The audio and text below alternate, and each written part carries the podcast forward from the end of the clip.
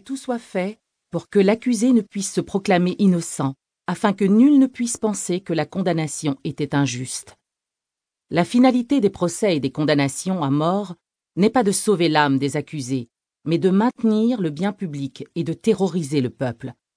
S'il est difficile de conduire un innocent au bûcher, je loue l'habitude de torturer les accusés. Chapitre 1 Alençon, Montsort, février 1306 La modeste église Saint-Pierre de Montsort, construite sur un promontoire, regardait Alençon de l'autre côté de la Sarthe et dépendait du diocèse du Mans. Nombre de voyageurs choisissaient de dormir dans ce faubourg avant d'affronter au tôt matin les interminables queues de l'octroi qui permettaient de pénétrer dans la ville. Défait, épuisé, transi jusqu'aux os, le grand homme mince détailla le crucifix de bois peint. Le découragement l'avait envahi. Toutes ces années de quête incessante, de danger, de dissimulation. Et pourquoi? À son accablement se mêlait une crainte de plus en plus insistante. N'avait-il pas fait preuve d'un égoïsme criminel, obsédé qu'il avait été par la magnifique chimère qu'il poursuivait? Qu'importait au fond si lui se consumait? Qu'importait si les menaces qui s'accumulaient au-dessus de sa tête fondaient un jour sur lui Mais Héloïse, sa fille tant aimée Son obstination, son acharnement à percer la vérité avaient mis la jeune femme en danger. Jeanne Fauvel, mire, exhala bouche entr'ouverte, se détestant. Héloïse, sa plus éclatante réussite, son secret le plus précieux il adressa une muette et fervente prière au Christ de bois. Qu'elle n'ait jamais à subir les conséquences des actes de son père. La même lancinante question le harcela. Et s'il s'était fourvoyé depuis le début? Si ce qu'il avait pris pour des signes, des révélations, relevait de l'illusion Si tout ceci se résumait à un leurre dangereux? Non, cela ne se pouvait être, sans quoi sa vie n'aurait eu nul sens.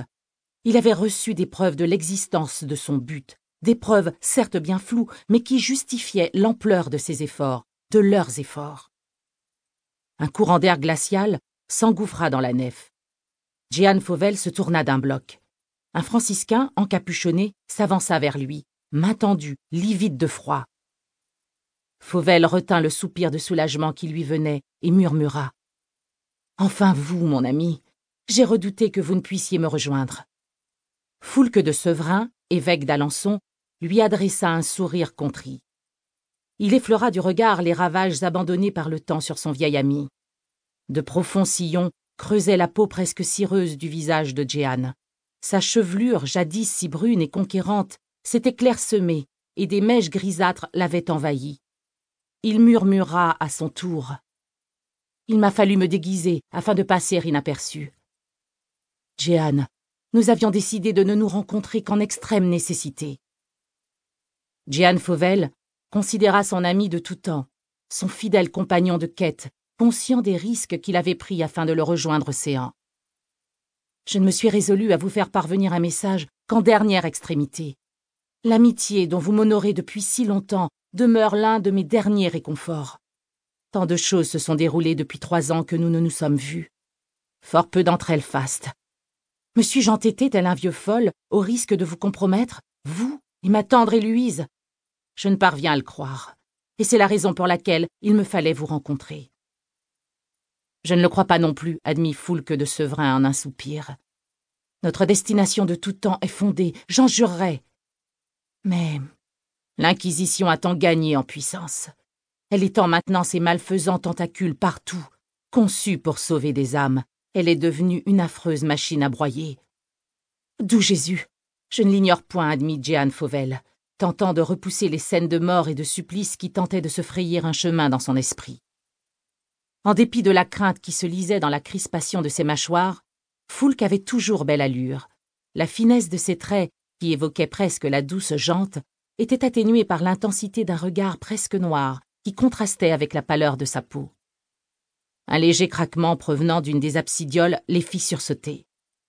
Blême jusqu'aux lèvres, l'évêque se signa, jetant un regard apeuré à Jeanne, qui rabattit un pan de son mantel sur l'épaule, dégageant la dague pendue à son ceinturon. Main sur le pommeau de l'arme, Le mire s'avança à pas de loup en direction du bruit. Il scruta les ombres de l'absidiole, à peine trouées par la lumière agonisante de quelques cierges qui achevaient de se consumer. Rien. Sans doute un claquement de bois sous l'effet du froid mordant. Il revint vers son ami. Sa décision était prise. Il récupéra le petit sac de toile dissimulé sous son bliot contre sa poitrine et le tendit à son compagnon, qui d'abord le repoussa d'un geste apeuré.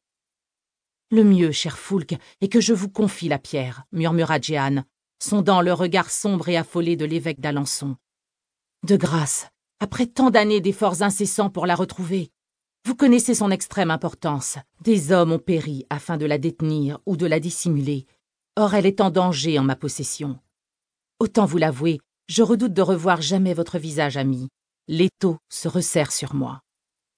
Que me dites-vous? s'alarma l'évêque en acceptant à contre-cœur le sachet de toile. Jeanne Fauvel n'hésita plus.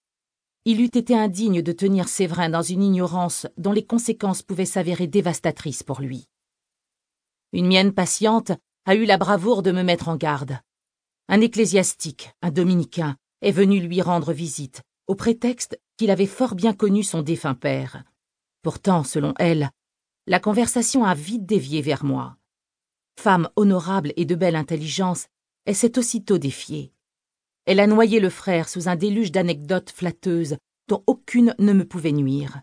Il n'en demeure pas moins qu'il. que l'Inquisition est sans doute à mes trousses. L'inquiétude tendit le beau visage de l'évêque. Ah mon Dieu, d'où Jésus Il me faut réfléchir. Vous devez fuir, vous cacher. Vous les connaissez. Leurs méthodes font frémir. Nul n'ose plus élever la voix, bien sûr. À votre instar, je les redoute. Je ne l'ignore pas. Cette pierre, mon bon Jehan, que signifie-t-elle? Pourquoi tant de fourberies, de meurtres à son entour? Son mystère est intact, s'enflamma Jehan. Tout juste savons-nous qu'elle est cruciale. Je l'ai examinée sous tous les angles, m'aidant d'une lentille grossissante, l'éclairant de toutes sortes de feux. J'ai même tenté de la briser, mais elle est si dure que ma lame s'est cassée nette. Rien. Elle ne porte rien. Aucun signe, aucune inscription. Rien. Son eau est limpide. Le moine agonisant, mon cousin, qui me l'a tendu et fut empoisonné, est mort dans mes bras et a répété dans son dernier souffle Templa mentis, templa mentis. Le sanctuaire de la pensée? Jeanne hocha la tête en signe d'acquiescement. Il ferma un bref instant les yeux. Il se souvenait. Frère Agnan, portier de l'abbaye de Sainte-Trinité de Tyron, son cousin de sang, lui avait fait porter une courte missive par un ongreur serviteur laïque. Le moine y avait tracé d'une plume hésitante que le mire avait eu grand-peine à reconnaître.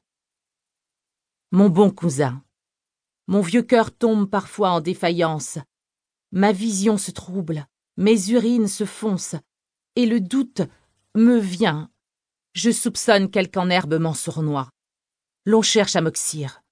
La raison en est limpide. C'est pourquoi je veux vous remettre une chose fort précieuse dont je ne puis vous parler séant. De grâce, rencontrez-moi au soir échu, à la Saint-Claude, dès après vêpres, à quelques toises de la porterie des fours. Je vous y attendrai. Je n'espère plus en votre secours de prestigieux médecins. Le temps me fait défaut. Toutefois, L'objet que je détiens en secret depuis des années ne doit pas tomber en leurs mains. Votre bien dévoué et bien-aimant cousin, Agnan Fauvel. Jehan avait forcé son cheval afin d'arriver à l'heure convenue. Par prudence, il avait parcouru à pied les dernières toises qui le séparaient du mur d'enceinte de l'abbaye. Le froid mordant de ce début de nuit lui engourdissait les membres du bas. Il avait patienté, piétinant sur place dans le vain espoir de se réchauffer un peu. Un son étouffé, plus loin, provenant d'un bosquet d'arbres jeunes, tel que le produirait un animal rampant pour fuir en discrétion, l'avait alerté. Puis, une quinte de tout, bien humaine celle-là. Jeanne Fauvel s'était précipitée, son souffle filant en buée. Le visage figé de douleur, une main crispée sur le ventre, Agnan gisait sur le flanc, tassé sur lui-même. En dépit de la froidure, une sueur malsaine lui trempait le visage, et sa peau avait viré au gris cendre des agonisants. Une salive jaunâtre s'écoulait de ses lèvres.